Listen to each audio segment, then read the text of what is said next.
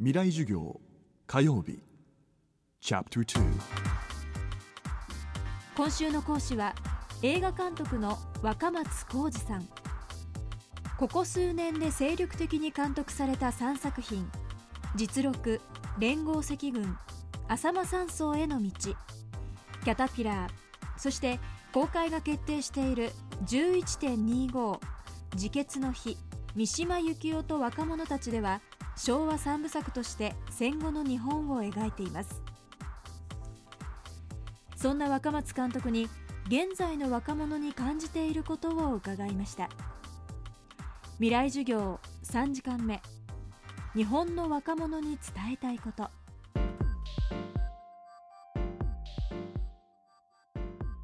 そう本当突きつける若者たちによく僕はもう今でも言いたいのはもう仕事がないとか仕ね我々に職業ないと自分の好きなこと好きな仕事だ仕事でね生きていけるんだったらこんないいことないじゃないですか。僕たちはあの本当におにぎり1個コッペパン1個食べるために1日どんな仕事でもやってきましたよ。1日240円もらって2個4って言うんですけどね今の若者が仕事がないとかこれこれこれは嫌だとかね。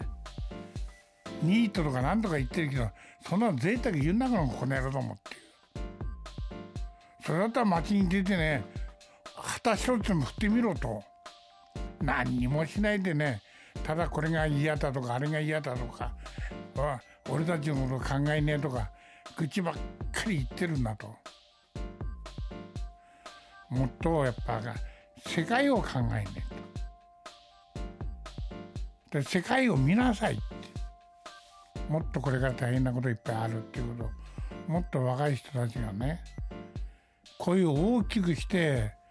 みんな街に出てもっと騒げ今アフリカ見なさい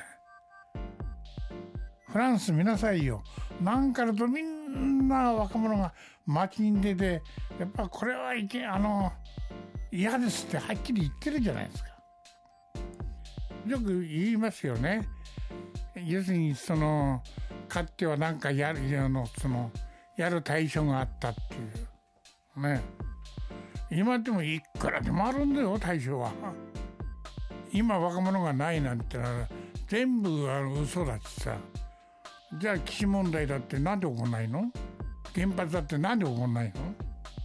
ね今若者がとかずっとこの3.11忘れないようにいろんな記念館を作ろうとかなんとかってみんな言ってるけどもなんであの戦争の記念館作らないの？なんで原爆の記念館を作らないの？箱物ばっかり政府が作ってさ田舎にオペラ座作ったってしょうがないんだよ。誰も見ないで遊んでるんだよもうオペラ館みたいなのさ各県にみんなあるじゃん。それだったらあの写真だけでもいいからこう小さい時から原子原爆ってこんなに大変なんだよっていう資料館をなんで作らないの ?3.11 の資料館ばっかり作りとか今いろんなこと言ってるけれどもやることいっぱいあるんじゃないの？今の若者は。ないってのは嘘だよ。